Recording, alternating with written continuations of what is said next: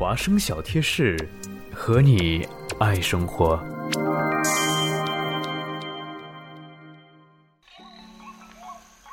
Final Week 将至，一学期一度的紧张时刻又要到来了。相信各位同学现在一定忙碌于各种大小考试，应接不暇。小瓜看图书馆现在也人满为患，挤满了饭都来不及吃的同学们，甚至很多人开始靠刷夜来应付考试。唉，想当年啊，小瓜我也曾经这样与 Final 打疲劳战术过。可经验教训告诉我，这样的话，知识不仅记不住，还伤身体。在这里呢。小瓜就给出几个应对期末考的小贴士，以便让你们开始复习。这些东西或许你们都已经知道了，听了也不会让你们恍然大悟。但是有时候需要有人提醒你，你才能记起你已经知道的事，才能够知道它们的重要性。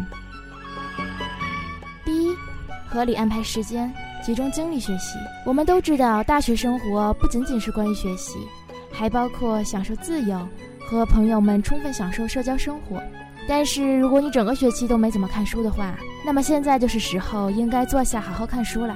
坐下来写一份计划吧，在下周或下两周中计划好每一天中的每一个小时，然后严格按照计划行事。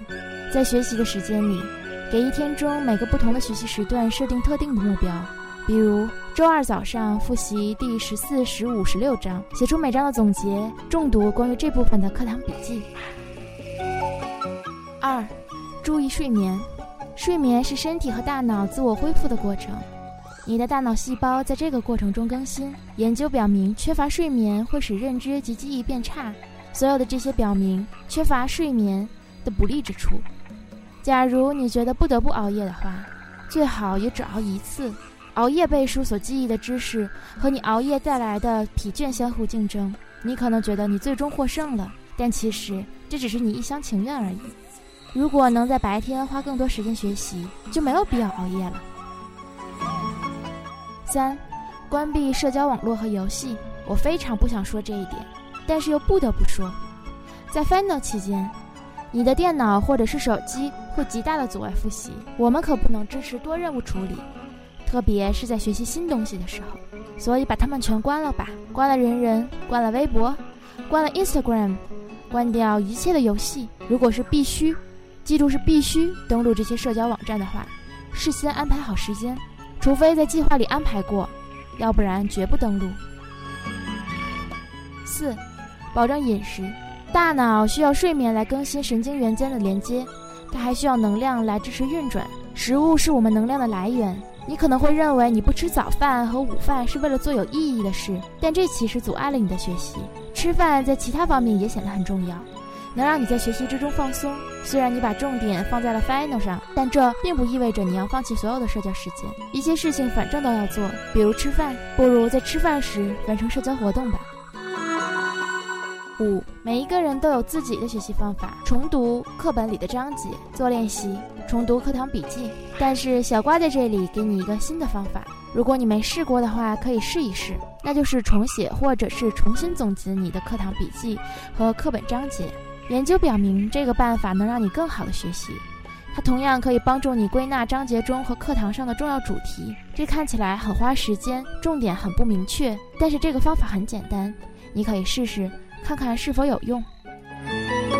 六，别忘了留一点时间给自己。睡觉和吃饭都很重要，花点时间和你的朋友在一起也很重要。你应该给自己一些奖励和目标，让你在一天中保持动力。你可以参加慢跑，和朋友一起吃晚餐，看一看喜欢的视频。不过别忘了吃早饭，把这些事都安排好。如果你完成了当天的目标，那就去轻松一下。当我们给自己设定自己能达到的小目标，并且在达到目标之后给自己一些小奖励时，我们更容易成功。好啦。这就是 Final Week 期间小瓜要送给大家的一些小贴士，希望大家都能考一个好成绩，然后开开心心的迎接这个暑假。您正在收听到的是华 Voice Radio 新闻周刊节目。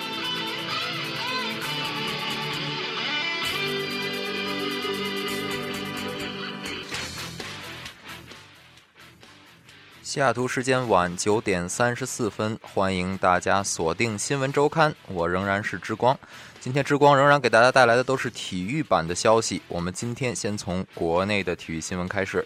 今天的国内这一周国内体育新闻最大条的一件事情，那莫过于马云注资十二亿，这个投资到恒大足球俱乐部当中。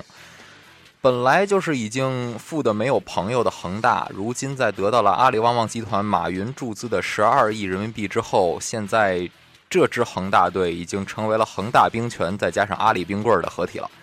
呃，如今的恒大足球是想买谁就可以买谁了，现在真是不得了了。以前觉得，呃，马云能跟宋卫平领导这个宋家王朝注资绿城。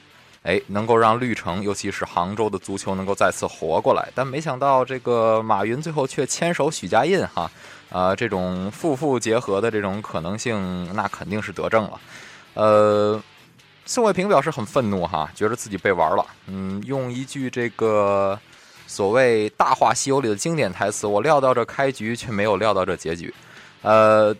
自己相了半天的新娘子，结果却啊坐上了别人的花轿，而且还跟人家准备一路狂飙下去。呃，如今宋家王朝到底该怎么办啊？我们来看看现在绿城的战绩也是非常的不理想。呃，如今的宋家王朝真的遇到了坎儿，同样都是房地产，凭什么宋家王朝就爹不疼妈不爱呢？嗯，在说完这条消息之后，我们来看看国内篮球。呃，作为 CBA 的篮球来说呢，那最主要的就是现在男篮的这个磨合和训练了。呃，男篮当然是要重组了，对吧？啊，那么多的老人，如今都没有被入选到这个公路明龚指导所带领的这支新男篮的队伍当中。男篮也是跟澳大利亚反复的在进行着热身赛，终于啊，前线传喜讯哈，这个中国男篮赢球了，九十五比八十啊。也算是大胜澳大利亚了，呃，其中郭艾伦的表现非常的抢眼哈，得到了十九分，全队最高。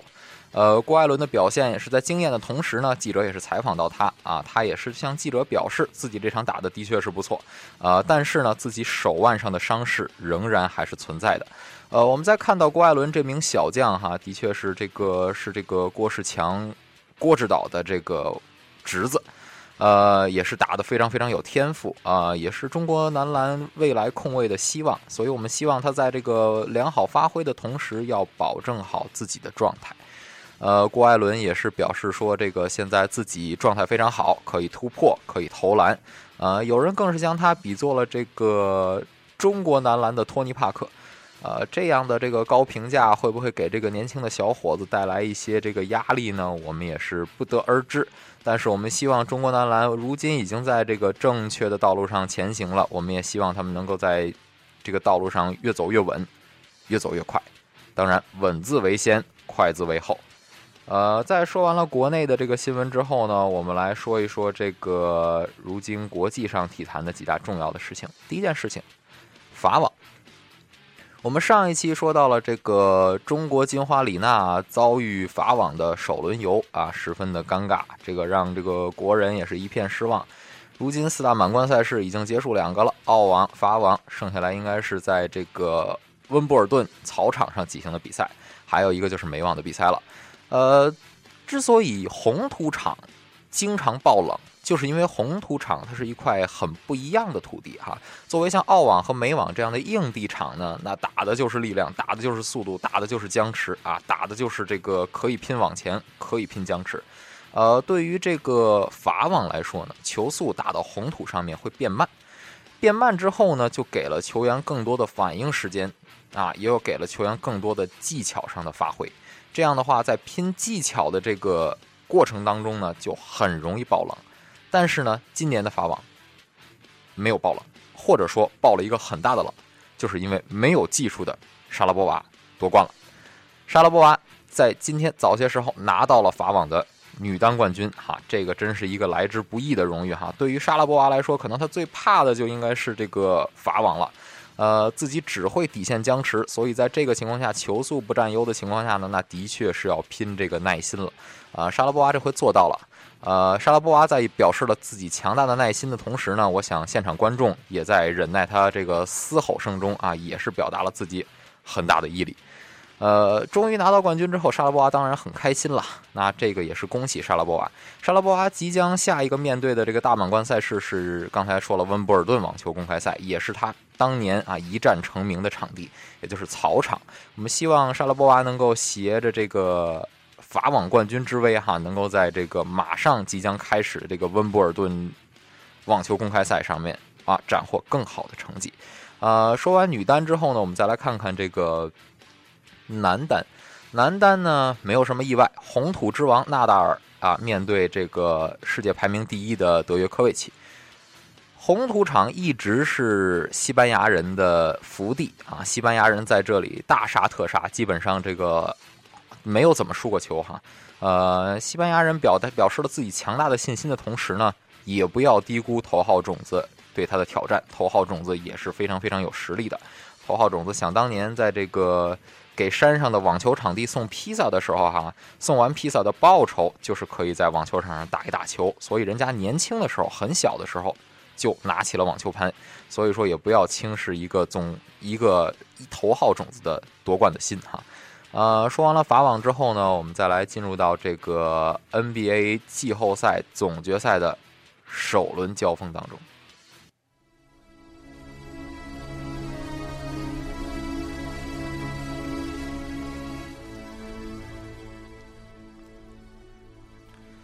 美国时间周四，呃，NBA 季后赛总决赛首轮先赛一场，呃，比赛是在圣安东尼奥马刺队的主场 AT&T 中心举行的，啊，最终结果呢是马刺笑到了最后，呃，在这场比赛中呢，双方都打出了自己应有的这个实力，比分咬得非常非常的紧。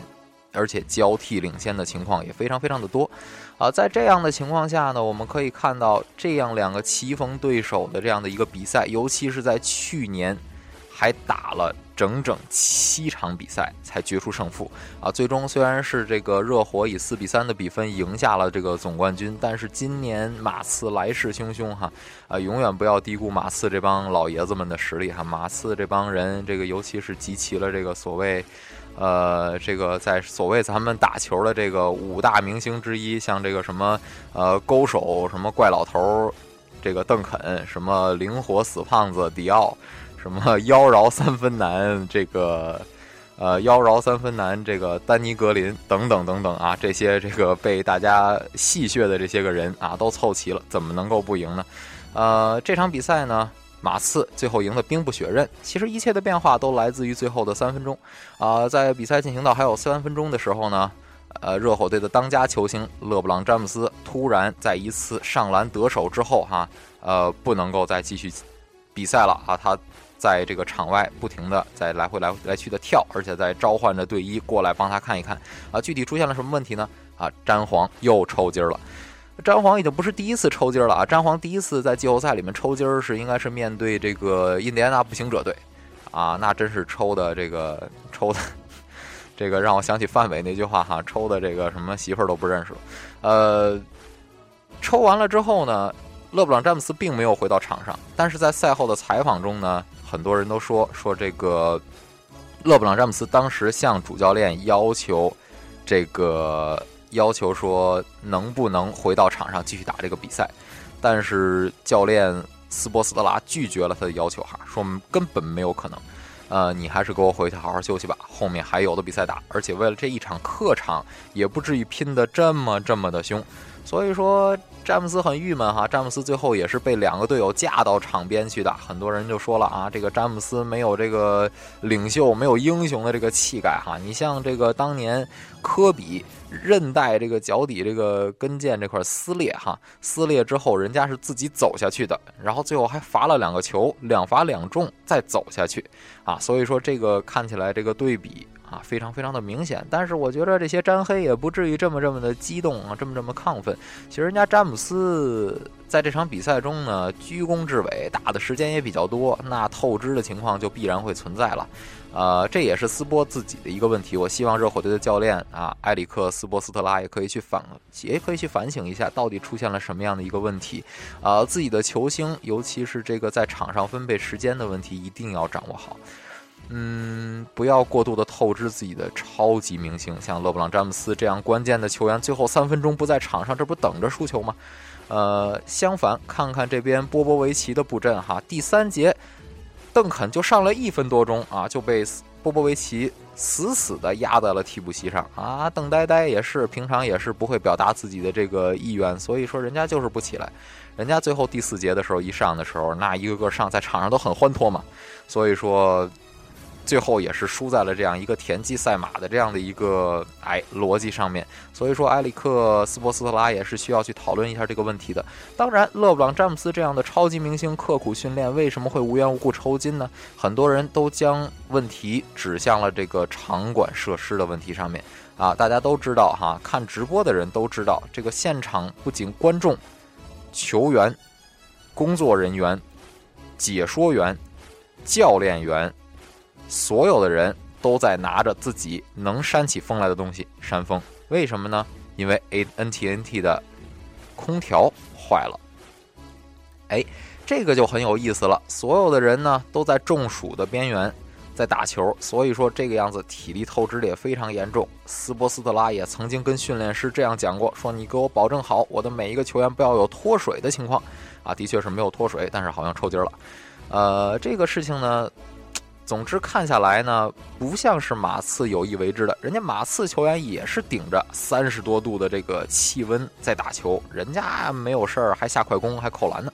呃，所以说这个问题呢，也不要这个把这个事情归咎于这个空调坏了的问题上面，可能就是你在使用球员的问题上面没有掌握好尺尺度，所以说这个出现了问题。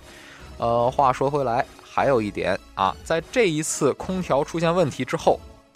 马刺队的这个工作人员立刻进行了修整，空调已经修好了，所以说周日也就是明天的比赛啊，空调将不是个问题，所以大家会在一个啊都很很舒适的环境中进行总决赛的第二场比赛。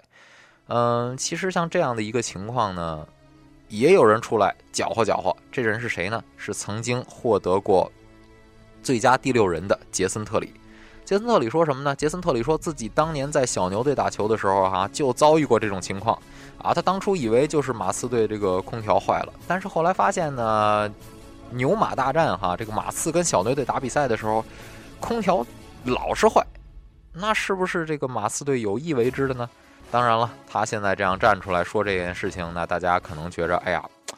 是不是有问题呢？但是我觉得阴谋论者也不要这么急于的跳出来，所以说我们也要看到这个问题，我们也可能要给马刺队更多的信心哈。这么下作的行为，尤其在总决赛中，应该是不会做出来的。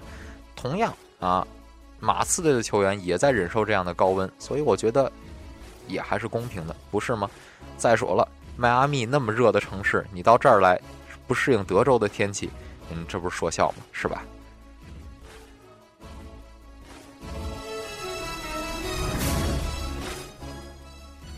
说完了 NBA 之后，我们来说说即将开始的世界杯。哎，四年一度的世界杯剧啊，不，世界杯已经在如火如荼的这个准备当中了，即将一触即发。各支球队已经开始了各自的热身赛哈，最近热身赛不断，大家已经开始熟悉了这个南美洲的时差了。有的人呢又开始准备辞职了，有的人呢又买好了新电视，准备到时候自己支持的队输了之后，这电视直接从楼上扔下去，赶紧拿出一新的，别耽误看第二场。呃，如今这样的局面呢，呃，各路豪强都在做着积极的准备，尤其是主办方巴西队哈，巴西队现在状态正劲啊，尤其是内马尔的状态真是火呀，内马尔不管是助攻还是进球啊，在这个热身赛中表现的真是有如球王一般。为什么说有如球王一般呢？因为有两个球王现在把这个球王的位置咬得死死的，自己想要站上球王的位置，这届世界杯怎么着得踹下去一个。呃，具体踹谁呢？那就看内马尔的喜好了。我估计会踹 C 罗吧，因为毕竟以后跟梅西在巴塞罗那还是低头不见抬头见的。这大哥给大哥一脚踹狠了，大哥回去再不给传球了，呃，容易影响自己职业生涯的水水准。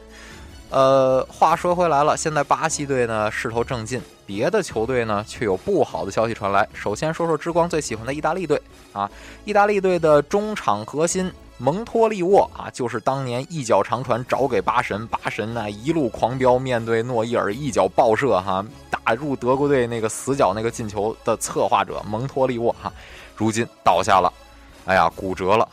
这个在世界杯之前骨折哈，不仅影响了自己在这个世界杯中的表现，而且还会影响到自己以后回俱乐部 AC 米兰的表现。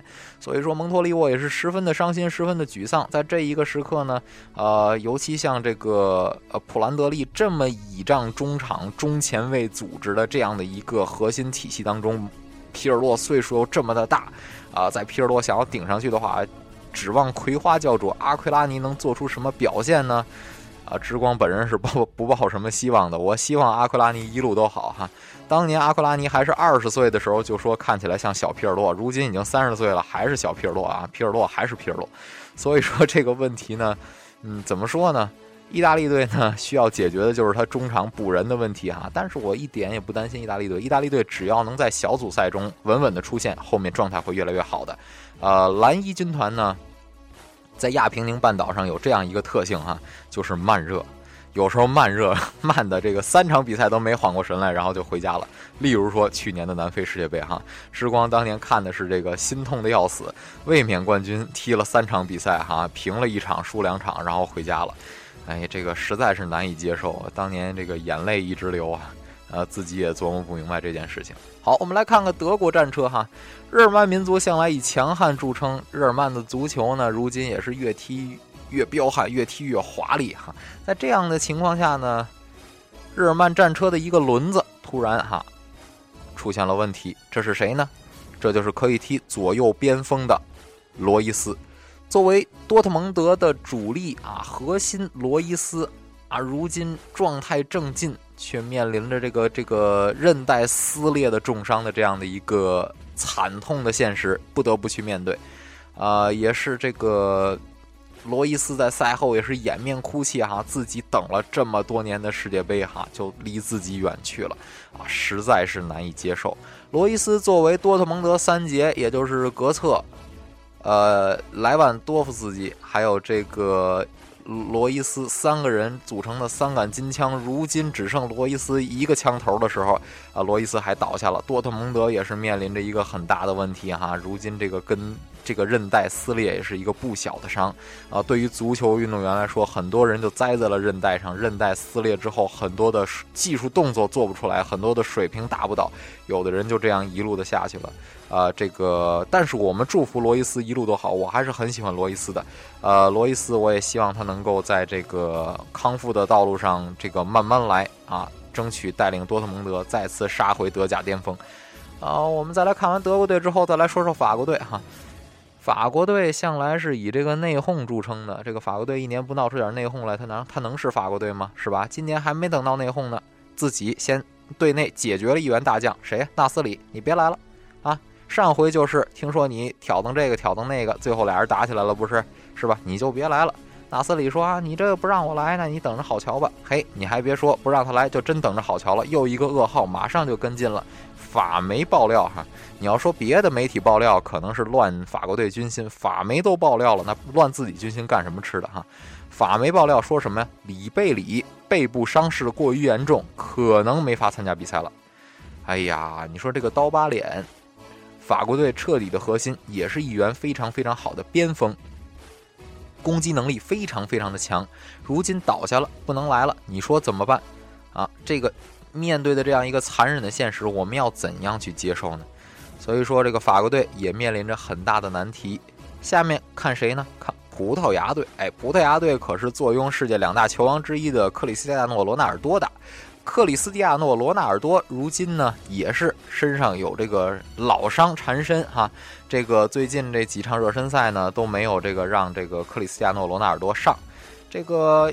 葡萄牙足协最近却公布了一则好消息啊！此前受到伤病困扰的 C 罗啊，已经恢复了训练。这样一来，这位金球奖得主有望赶上小组赛首战与德国队的比赛哈。呃，我觉得哈，个人观点，就算 C 罗能够赶上小组赛首战与德国队的比赛，我估计也很难过德国队这一关哈。德国队向来克这个葡萄牙队这种华丽足球是克的一愣一愣的。嗯，谁克德国足球呢？意大利哈。意大利，你别看再不济的时候都能跟德国队踢个平局。这个德国队也是这个很大的粉丝啊，二战的时候就坑我，现在踢个足球你还坑我，呃，所以说这件事情呢也是如今造成了这样的一个局面。葡萄牙足协也是非常非常的谨慎，C 罗与梅雷莱斯和其他队员进行了训练哈。梅雷莱斯此前也是受到这个肌肉受伤的影响，而 C 罗的膝盖此前则有些问题。呃，C 罗膝盖有问题，是不是可能是进球之后跪地滑行过多造成的呢？我们也希望 C 罗以后在进球之后这个。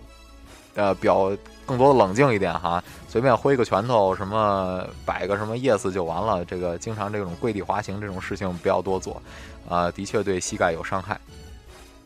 我们再来看看 C 罗俱乐部和国家队同样的一个队友佩佩，啊，这个佩这个佩大师呢，如今仍在单独训练哦，原因是因为他的腿部还有伤哈。如果他的腿部没有伤，我估计佩大师也会单独训练哈。这样的猛兽放出来，自己队内我估计也 hold 不住啊，呃，所以说这样的一个南佩佩北德容的局面，如今北德容我觉得倒越踢越收敛，北德容在意甲最后两轮还屡有进球哈，给球员带来了惊喜，指不定在世界杯上北德容还能用进球再次证明自己在球场上另一端的价值哈，不仅是当年在自己大禁区外飞踹阿隆索，将阿隆索一脚踹倒在地的时候的那个样子了。